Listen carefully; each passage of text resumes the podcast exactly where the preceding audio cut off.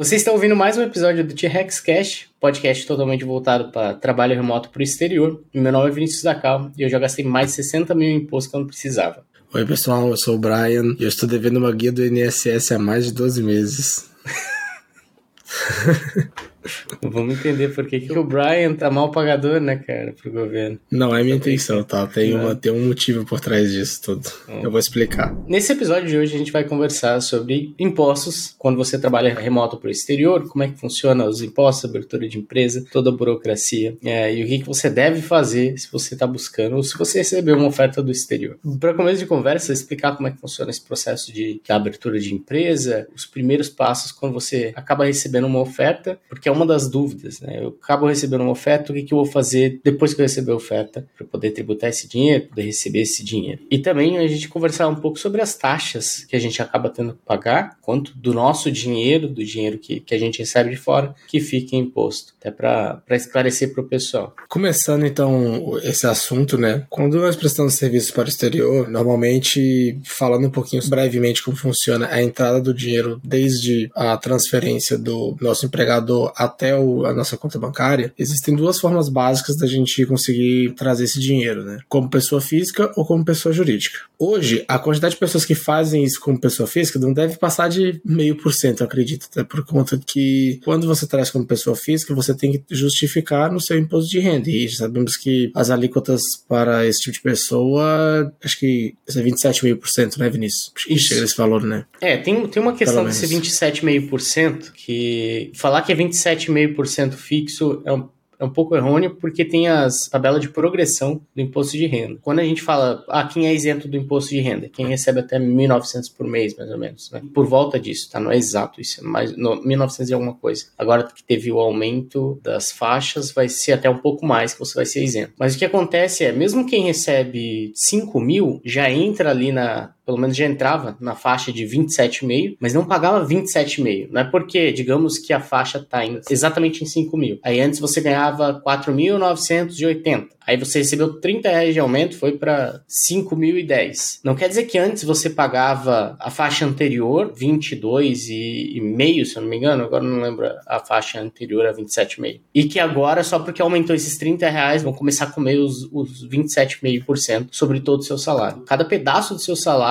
é tributado um tanto. Então, digamos, os primeiros 1.900 que você recebe por mês aquilo é isento. E daí de 1900 até um tanto, eles vão cobrar 7,5. Depois de tanto até tanto, é, acho que vai para 15, eu não lembro agora certinho as faixas de progressão. Mas quando a gente fala 27,5 é porque a gente está na faixa de 27,5, mas se a gente fizer uma, você precisa fazer o cálculo da alíquota efetiva e daí provavelmente vai, dependendo até quem ganha, por exemplo, seus 20 mil mais ou menos, vai estar tá pagando 18 mil, vai estar tá pagando uns 22,5% de alíquota efetiva. Então não é os 27,5 que sai do teu bolso, né? Vai ser tem que fazer o cálculo da alíquota efetiva. Que inclusive tem, se você precisar alíquota efetiva do cálculo, alíquota efetiva do imposto de renda, vai aparecer alguma calculadora aí da, acho que até da a Caixa Econômica tem uma calculadora para isso. Bom, então para tornar mais fácil o assunto, eu vou usar 25%, por exemplo, de imposto, né? Pra poder, gente, pessoal, vou resumir tudo que ele falou aí. Vamos calcular 25%. Se é pessoa física, tu vai pagar 25% de imposto, né? Eu vou arredondar esses números aí. Claro que, obviamente, durante cálculos específicos para fins de contabilidade, não use essa minha metodologia de arredondamento, pois você estará provavelmente em dívida com o governo federal, tá? Ou a prefeitura.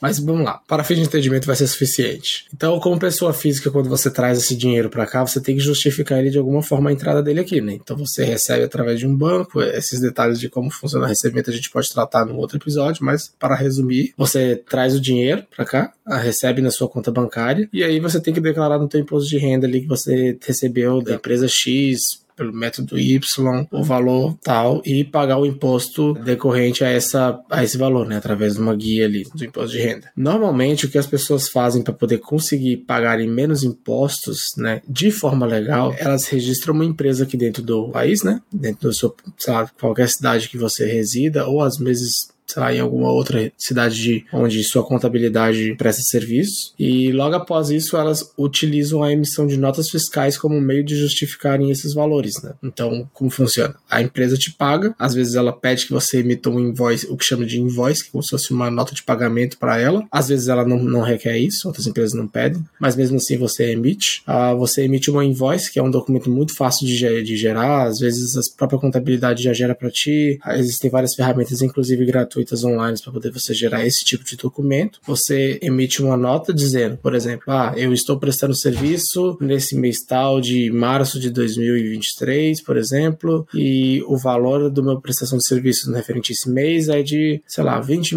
20 mil reais. Ou, no caso, sei lá, 4 mil dólares, por exemplo. E aí você emite essa invoice, a partir dela você vai receber o seu dinheiro na sua conta bancária através de um gateway de pagamento, etc, né? Logo após isso que vem a parte do imposto em si, né? Por quê? Porque você vai ser necessário que você emita uma nota fiscal. Quando você emite essa nota fiscal, depois, obviamente, a sua contabilidade vai ser responsável por fazer um cálculo de impostos em cima da nota sua que foi emitida. Então, nisso vai incidir as alíquotas que, obviamente, são associadas à prestação de serviço serviços para o exterior, né, que se chama exportação de serviços. O Vini vai detalhar um pouquinho sobre esses impostos daqui a pouco, né? E aí você paga essas guias e você consegue trazer esse dinheiro de forma legalmente para dentro do país. Essa é a forma basicamente sumarizada de como funciona esse processo. E até para começar a contar um pouco essa história do porquê que eu paguei tanto imposto sem precisar, o Brian mencionou que talvez 5%, meio por cento das pessoas estão tributando como pessoa física. Eu era uma dessas pessoas, então por três anos, ou um pouco mais talvez, eu estava tributando como pessoa física, porque eu tenho, não sei se existe uma fobia relacionada à burocracia, mas se existe, é, eu tenho ela. Então eu tinha muito medo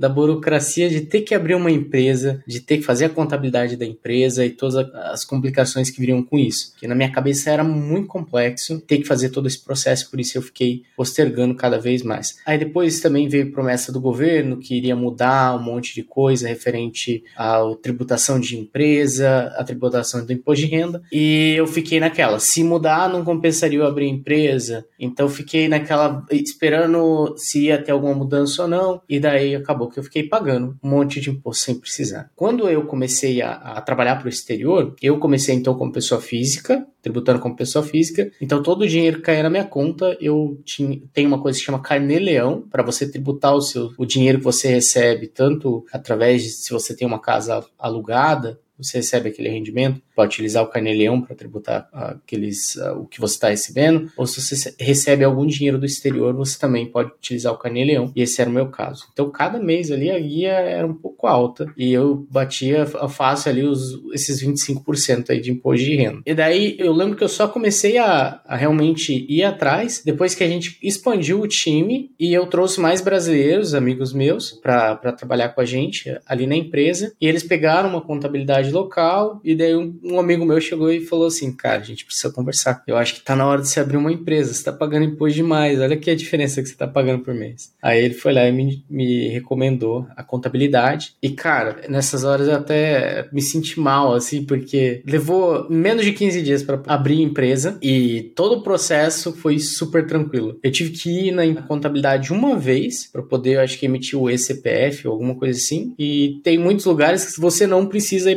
presencial nenhuma vez, inclusive. Então o processo é muito simples. É muito mais simples ah, do que eu coloquei na minha cabeça que era, sabe? Minha cabeça eu teria que ir em cartório, ficar reconhecendo firma, todo mês ia ter complicações, mas a verdade é que o, o trabalho que eu tinha para tributar o dinheiro lá com o Carnê-Leão, que todo mês eu tinha que ir, pegar o valor total que eu recebi, jogar ali na planilha, no, no sistema do Carnê-Leão, é o mesmo trabalho de tributar como pessoa jurídica que eu também tenho que lançar ali todo mês quanto que eu recebi para poder mandar para contabilidade. Então o trabalho é o mesmo, só que pasmem, a diferença é desses 25% de imposto para 8,5% de imposto, mais ou menos, tá? Dá entre 8 e 9% de imposto. Então, se você for fazer esse cálculo, dá, bastante diferença em percentagem e em dinheiro dá muito mais diferença ainda que, para que a gente assusta quando você vê anualmente, principalmente, quanto que dá a diferença, né? Um outro tópico importante agora que você falou, além da alíquota e tudo, né? É sobre a importância de ter um contador para poder fazer esses cálculos para ti, né? E isso entra até o, acho que o, o assunto sobre, bom, você falou sobre o porquê de você pagar imposto durante tanto tempo, né? E entra também meu assunto por que que eu estou devendo uma guia do INSS há tanto tempo, né? Há mais de um ano. Falando sobre a questão da importância de uma empresa de contabilidade. Pessoal, é essencial que você tenha uma empresa de contabilidade por trás, ou um contador uma empresa por trás do cálculo de imposto. Eu digo isso aí por experiência própria e também vendo o, o quão complexo é você ficar em dia com suas atividades contábeis, porque tem muitos detalhes pequenos, tem vários prazos que precisam ser respeitados e somente um contador que entenda, eu vou frisar muito bem essa parte, tá? Que entenda muito bem como funciona exportação de serviço, tributações para exportação de serviço. Ele tem que entender muito bem desse tipo de cálculo de impostos, quais são as obrigações para que ele consiga prestar um serviço é, adequado para ti. Bom, sobre o meu caso, né, eu hoje eu pago impostos ali mensais, né, alguns mensais que é, é referente à previdência, né, e também eu pago impostos ali de três em três meses ali tem uma, uma outra categoria de impostos que eu pago ali que as, as guias elas são geradas de três em três meses. O percentual no, no caso para poder eu calcular quanto que eu pago de imposto eu acabo diluindo ao longo dos 12 meses para poder ficar mais fácil para poder ter uma base de quanto que eu estou pagando. Porém as guias vêm nesse, nesse período aí para mim na minha plataforma de da minha contabilidade. O fato curioso que eu estou devendo uma dessas guias é que ah, durante um dos primeiros meses ali da minha que a minha empresa foi aberta, a contabilidade que eu utilizo hoje, não vou mencionar nomes, ela fez um, uma sei lá, pisou na bola ali no cálculo de emissão de uma das guias minhas. Acontece que essa guia foi mal gerada e eu fiquei devendo ali o governo ali a, a previdência num valor ali, não foi um valor muito grande, foi uns 300 e poucos reais mais ou menos, mas fiquei devendo e fui descobrir somente agora quando eu fui dever, é, desculpa, quando eu fui pagar o meu, é, declarar o meu imposto de renda como pessoa física. E aí eu vi lá, você está em dívida, não sei o que. Isso é uma coisa que eu simplesmente odeio. Quando alguém fala, você está em dívida, eu já fico agoniado para poder ir lá e resolver logo. Daí eu tive que procurar eles e falar, poxa, vocês pisaram na bola comigo, não sei o que, deixaram aqui minha empresa em dívida, não sei o que. Ou seja, estou há um ano devendo. Talvez por isso que meu score do, do, do como é que chama, do Serasa, ela deve ter caído algum, um pouquinho lá, né? Acho que isso Cara, explica, né?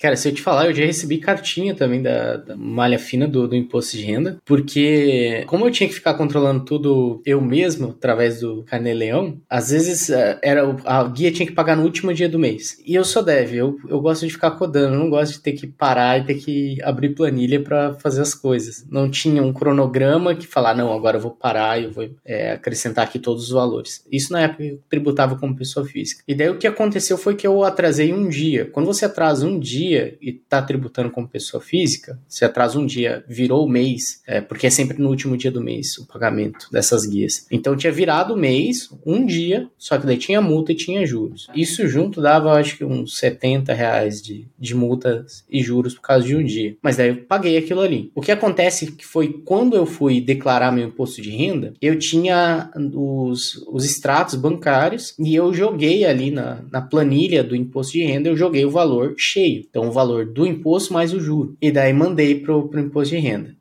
E daí o imposto de renda devolveu lá na maré fina depois de uns meses, falando: olha, tem alguma coisa que não tá batendo aqui. Ele também não falou exatamente o que que é. Aí tive que ir lá na, na Receita Federal. Aí cheguei lá: ah, será que você não esqueceu de pagar uma guia? Não sei o que. Eu falei: cada guia que eu pago não, não vai ser 70 reais. Era um absurdo o valor de cada guia. Então não, não pode ter sido uma guia. Ela falou quanto que era o valor que tava destoando. Aí depois eu reanalisei tudo o que, que tinha acontecido. Eu não podia ter lançado como como imposto pago os juros. Então, na hora de lançar anualmente, eu não poderia incluir o valor dos juros. Eu não sabia disso também. Para o governo, eu estava falando que eu paguei, olha, eu paguei 70 reais a mais do que o governo tinha falado. Não, eu não recebi os, esses 70 reais aí, a gente nem fala mais sobre isso. Foi multa e juros, então a gente nem conversa mais sobre isso. Então, tá, tem algumas principalmente quando você não tem um contador para te auxiliar, pode acontecer isso, tá? Mas até falando sobre quando você tem um contador, o Brian estava frisando que é importante você ter um contador que saiba como funciona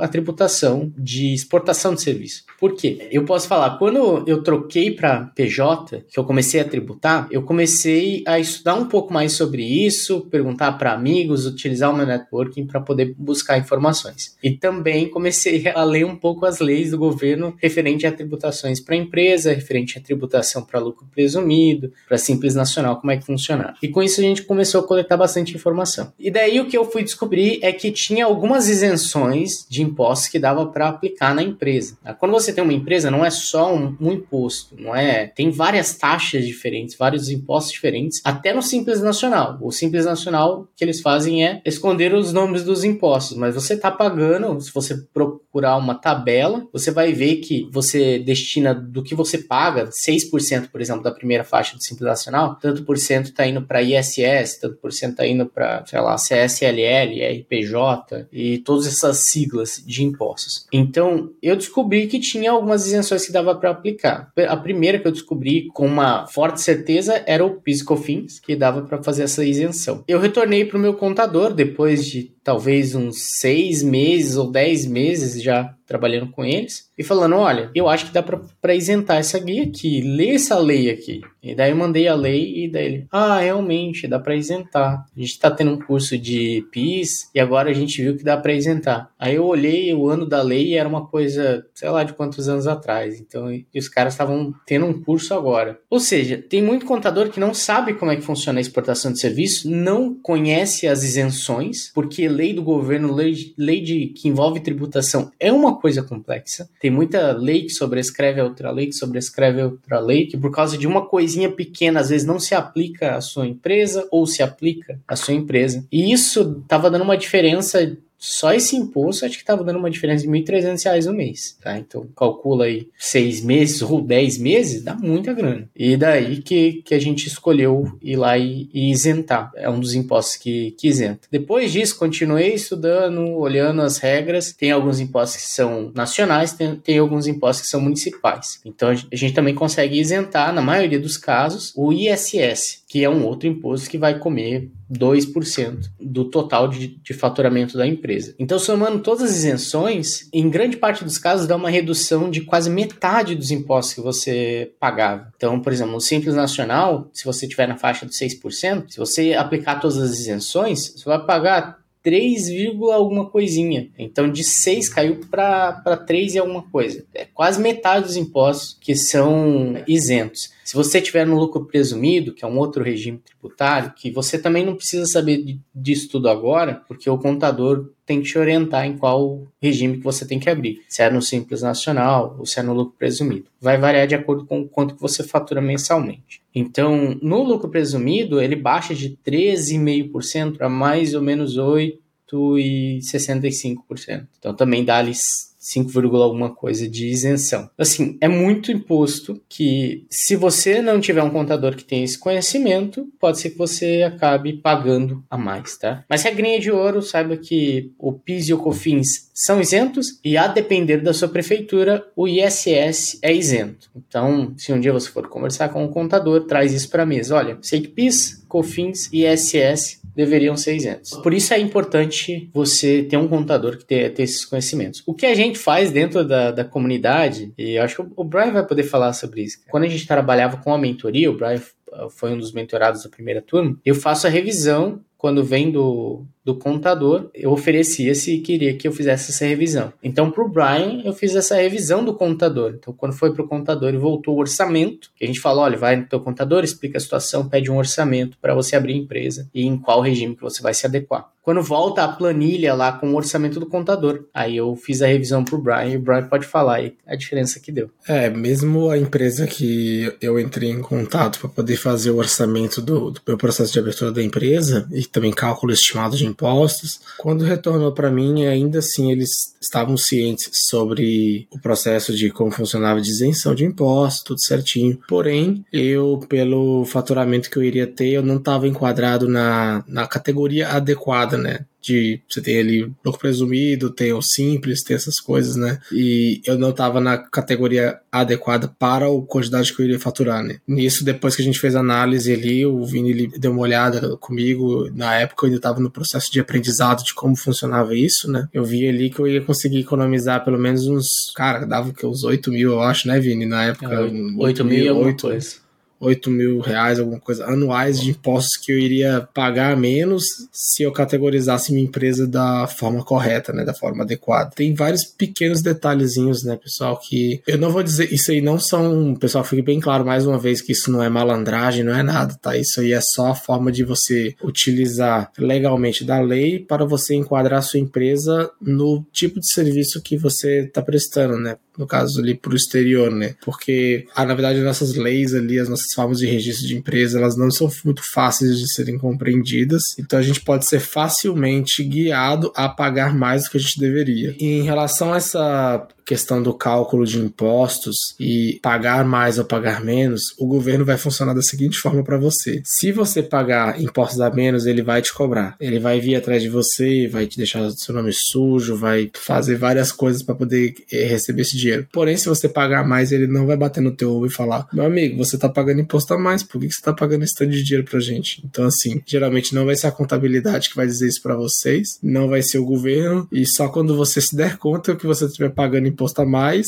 você vai poder, sabe, em tempo hábil conseguir ali é, resolver a sua situação. Talvez às vezes em alguns casos específicos até você consegue solicitar uma restituição. Eu tive um caso justamente que uma guia foi paga de forma incorreta. Eu entrei com uma, um requerimento para poder receber esse dinheiro de volta e eu recebi um não da prefeitura. Porém, eu a gente entrou novamente e na segunda vez deu certo. Eles conseguiram utilizar os créditos na numa outra guia, né? Acontece isso, pessoal. Então por isso que é importante vocês terem uma contabilidade de qualidade. Esse problema já é um problema passado, já consegui resolver. Inclusive, na minha contabilidade, eu já resolvi também essa questão. Então, é, é passado. Mas o que eu quero dizer é isso: é muito importante que você consiga calcular de forma correta a quantidade de impostos que você está pagando para você não perder. Porque, assim, falando de trabalho no exterior, você consegue facilmente, num cálculo específico, perder ali mil, dois mil reais. Imagina, você está perdendo um, no, por ano aí um, um MacBook aí para o governo só em impostos que você não deveria estar tá pagando e está pagando. Acontece. Sim, cara dá muita diferença. No começo eu ficava assim, ah, se eu for para isso daqui vai ser mais complexo, mas eu vou economizar só tanto por mês. Só que você tem que começar a calcular as coisas, principalmente quando é imposto, você tem que calcular anual. Você tem que calcular em cinco anos quanto você vai perder. Porque não é, você não tá fazendo, por exemplo, ah, eu vou comprar um produto aqui agora, tem um local que tá 300 reais mais caro, ou tá 5% mais caro o produto, mas vai me dar menos dor de cabeça. Ok, 5%, você vai fazer uma compra. O imposto ele é todo mês. Provavelmente você não vai se aposentar daqui dois anos. Se você tiver ainda mais, se você começar a trabalhar para o exterior, provavelmente você vai continuar trabalhando dessa maneira, porque eu não vejo motivo do porquê voltar para o Brasil, e provavelmente voltar para o Brasil vai receber menos. Então, você vai continuar trabalhando nisso, você pode trabalhar pelos próximos 10 anos, 20 anos, dependendo da tua idade, 30 anos. O Gabriel tá com o quê? 19? Ali da comunidade? Então, Vai trabalhar muito tempo ainda, né? pode trabalhar mais 40 anos, cara, né? Ou pode trabalhar, sei lá, mais 20 e se aposentar. Então, quando você calcula em 20 anos essa diferença, talvez dê um apartamento.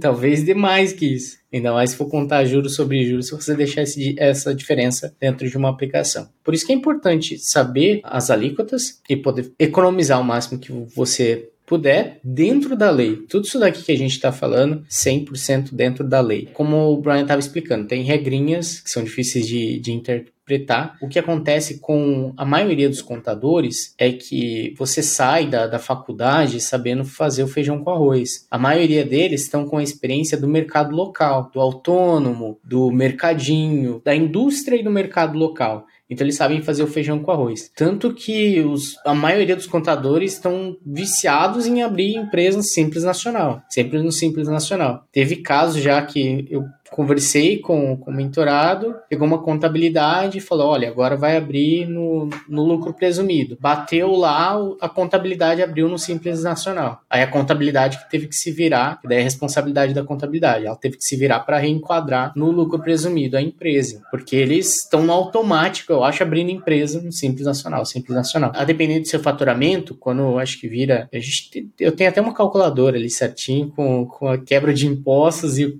quando que compensa, quando que não compensa. Eu não fico fazendo essas contas na minha cabeça. Mas então eu fiz uma calculadora, né? Desenvolvedor de programador, qualquer coisa, o que der para automatizar, a gente vai automatizar. Então eu coloquei numa calculadora e para ver até que ponto que compensa e até que ponto que não compensa. Ficar no Simples Nacional e ir pro lucro presumido. Acho que a última vez que eu fiz o cálculo estava em torno do, acho que de 20, 20, entre 20 e 22 já compensava aí pro lucro presumido. Não sei agora como é que vai ficar com a, porque subiu as isenções, a tabela do imposto de renda e as isenções, né? então pode ser que mude um pouco essa faixa, pode ser que suba um pouco, talvez para 25 mil, que daí seja a, a faixa de corte, onde que você deve escolher por um ou pelo outro. Mas é, contabilidade é, é um assunto. É, eu até que gosto desse, desse assunto, depois que eu, que eu fui começar a estudar e aprender que dá para economizar muito dinheiro com isso, eu acabei me tornando um nerd do, dos, dos impostos e do, dos cálculos aí para tributação. É, eu tive que estudar bastante, né? Ainda mais quando. Primeiramente, depois que você. Depois que erram no seu cálculo de imposto, a primeira coisa que você vai fazer é estudar a respeito, né? Bastante para poder você calcular ali para ver se realmente não estou errando novamente, né? Só que o aprendizado, na verdade, que eu tirei disso tudo é que são duas coisas são importantes. Primeiramente, você escolher uma boa contabilidade e segundo, você ter uma pessoa que você possa confiar que te ajude no cálculo dos impostos. No meu caso, quando eu estava no começo, você Vini foi a pessoa que eu utilizei de confiança para poder me, me, ajudar, né? Hoje em dia a gente tem as pessoas na comunidade ali que funcionam da mesma forma, né? Elas procuram a gente ali e, e a gente auxilia elas elas, na, inclusive na indicação de uma boa contabilidade, um bom contador, entendeu? Algumas pessoas preferem fazer aquela contabilidade familiar, né? Tem um, ah, tem um primo, tem um amigo, não sei o que, não sei o que. A primeira coisa que eu falo é, cara, você tem certeza que essa pessoa sabe do que tá fazendo? Se sim, beleza,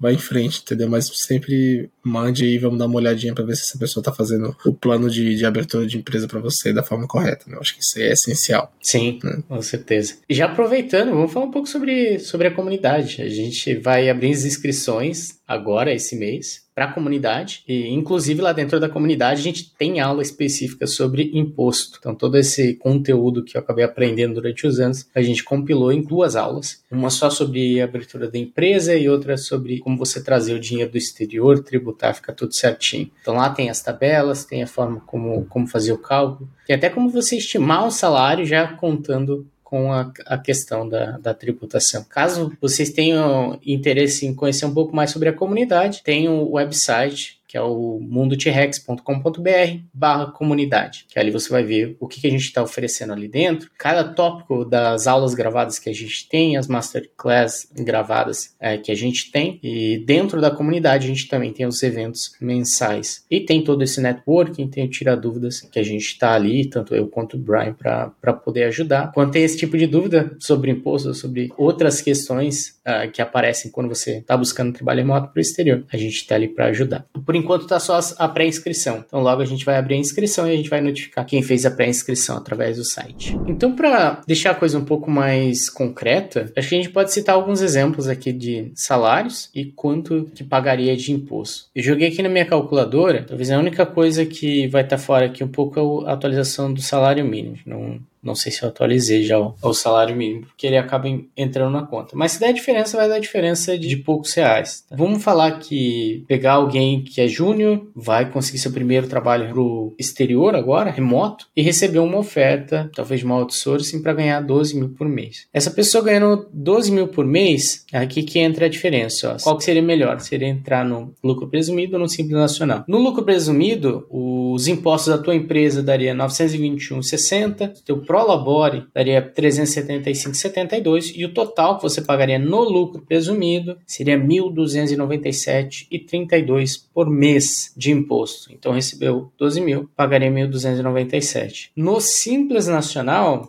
muda um tanto bom aqui. Então, do, dos impostos referente à empresa, você pagaria 366,48. Referente ao teu prolabore de um salário mínimo, você pagaria 463,36. E o total de encargos daria 829,84. Então, no Simples Nacional, 829,84 versus lucro presumido, 1.297,32. Então, o que está compensando aqui é o Simples Nacional. 12 mil reais salário, 829,84 de impostos, tá? Todos os impostos. A única coisa que ficaria fora dessa conta aqui é o quanto que você paga para o teu contador. Tem contabilidade que vai desde 100 reais até 300 reais. Então, pode acrescentar aí 150 reais dentro dessa conta aqui também. 829 mais 150 seria tudo que você está pagando referente aos encargos da tua empresa, tá? E o restante é, vira dinheiro na conta. Restante vira dinheiro na conta, com certeza. E daí de 12 mil, vamos pegar alguém que já talvez já seja pleno,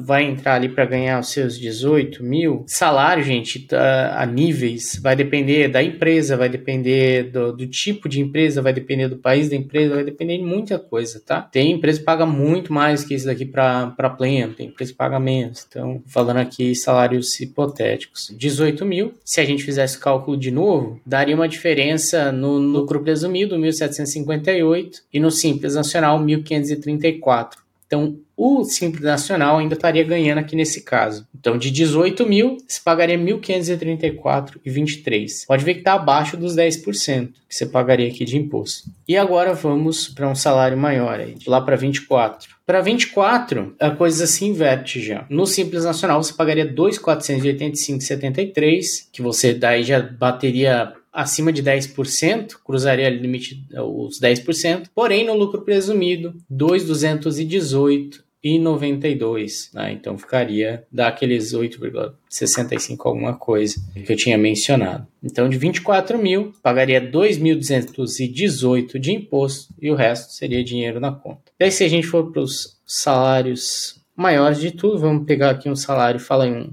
valor, Brian. 40 mil? Mercado. 40 mil. Ah, não tem quem ganha 40 mil. Tem. Tem quem ganha muito mais, tá? até mais. Tem até mais, né, pessoal?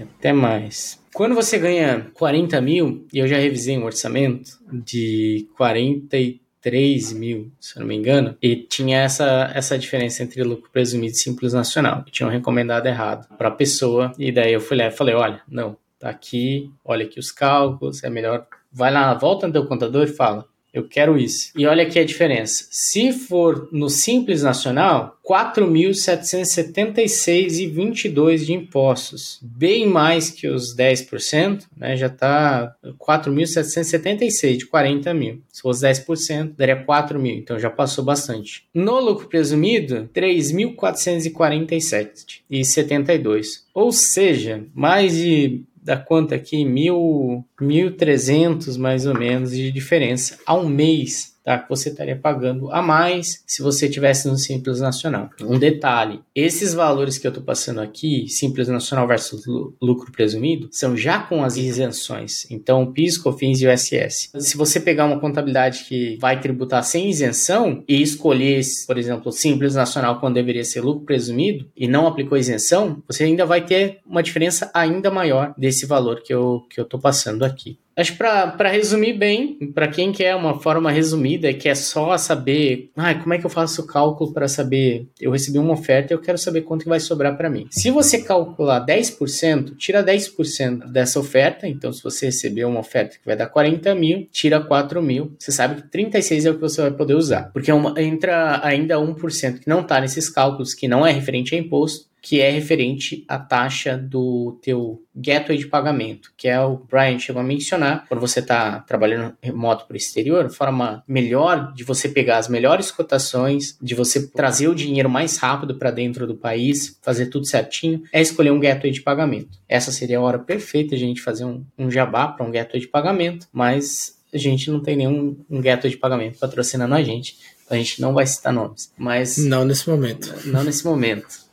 Se, se quiserem ser citados, é só oferecer um patrocínio. E a gente, claro que ainda tem que passar nosso crivo, né? A gente sabe os que são Sim. bons, os que são de confiança e, o, e os que não são. Então, para você pegar uma boa cotação do dólar, porque não adianta tentar trazer o dinheiro, tacar o dinheiro no teu banco comercial. Porque o teu banco comercial vai falar, sim, eu recebo moeda internacional, pode dar aqui os seus dólares. E na hora que você vai converter esse dinheiro para reais, ele fala, então, né? A minha cotação não é essa comercial. Tira uns 10 centavos do, desse dólar comercial e é isso que eu vou te pagar por dólar. E o dinheiro já tá ali. E daí ele ainda vai falar: ah, tem contrato de conversão, tem isso aqui, tem aquilo ali, e você acaba gastando um monte de dinheiro que não precisava só na conversão do dinheiro. Por isso que a melhor opção é pegar um gateway de pagamento. Quando você pega esse gateway de pagamento, a taxa vai ser em torno de 1%. Já contando os impostos obrigatórios, esses impostos de gateway de pagamento você não precisa se preocupar, porque é com eles. Eles colocam lá na tabela, mas você não tem que pagar nenhuma guia nem nada. É só o dinheiro já vem descontado. Então, somando tudo, inclusive a taxa deles, fica em torno de 1% que vai ser descontado do total do dinheiro. Então, somando esse 1% com mais 8,5%, vai dar 9 alguma coisa que arredonda para 10%. Então, se você precisar fazer um cálculo, faz esse cálculo em cima de 10%, que vai ser descontado. Daí você vai ter o valor líquido que você pode usar, que você pode gastar. Você pode comprar NFTs ou não, né? Ou qualquer coisa que você quiser. Bitcoin. Comprar um PlayStation 5, cara. PlayStation 5. Eu, eu comprei um para mim, tô só esperando liberarem para poder retirar. Ah, cara. Novidade em primeira mão, nem eu tava sabendo, novidade pessoal. Novidade em primeira mão, cara. Eu fiquei alguns dias decidindo se eu iria comprar um ou não, depois que eu assisti a série do... Last of Us? Do The Last of Us, cara. Porque eu tinha jogado o jogo já no PS4. E daí eu fiquei com aquilo na cabeça, cara. Tem que comprar porque eu queria jogar no PS5. Dá pra jogar no PS4 o 2 e tudo mais, mas eu queria jogar no 5 pra ver qual é a experiência. Aí eu fiquei um, alguns dias martelando na minha cabeça se eu iria comprar ou não. É, porque eu não gosto de ficar gastando dinheiro. Então... Ai, não gosto, né? Ai, que coisa. Não, cara. No banco a Selic tá alta, então é, é bom deixar dinheiro no banco porque o dinheiro tá rendendo. É, Mas daí eu falei, sentido. Vou ser obrigado a comprar, cara. Fiquei, fiquei muitos dias pensando, quero tirar dessa decisão da minha cabeça. Vou comprar e, e é isso. Agora tô, esper tô esperando pra poder retirar. Acho que hoje eles liberam. Aí depois o Vinícius sumiu. Nossa, é. Vou... Ô, Vini, hoje é dia de gravar podcast. É. Vamos gravar. Novos... Pessoal, até se vocês verem um gap de vários dias sem episódios aí, é a culpa é do Vinícius que tá ocupado jogando PlayStation 5, tá? Não é minha. Eu não jogo muito. No momento, se vocês estão assistindo a versão gravada desse podcast, assim, pelo YouTube, provavelmente vocês vão perceber que ao fundo do meu cenário, que não está pronto ainda, porque eu estou passando por construções, está o meu equipamento de jogos, né? Que eu focado principalmente em corridas. Então eu ainda não tenho um fundo apropriado, mas isso é um trabalho em andamento. Progresso. Não, é o, o Brian é, tem ali todo um suporte, uma TV gigante, um cockpit ali, é todo preparado para jogar. Meu só o PS5, não tem VR, não tem nada. Eu não sou o, o gamer de fato, mas é isso. Qualquer dúvida, comentário, sugestão, Fiquem à vontade para mandar no LinkedIn, no Instagram. O Instagram é o viniciusdacal.emoto e LinkedIn também. Pode pesquisar por Vinícius da Cal ou pesquisar por Brian Luiz. Beleza, pessoal? Muito obrigado mais uma vez e até a próxima. Até a próxima.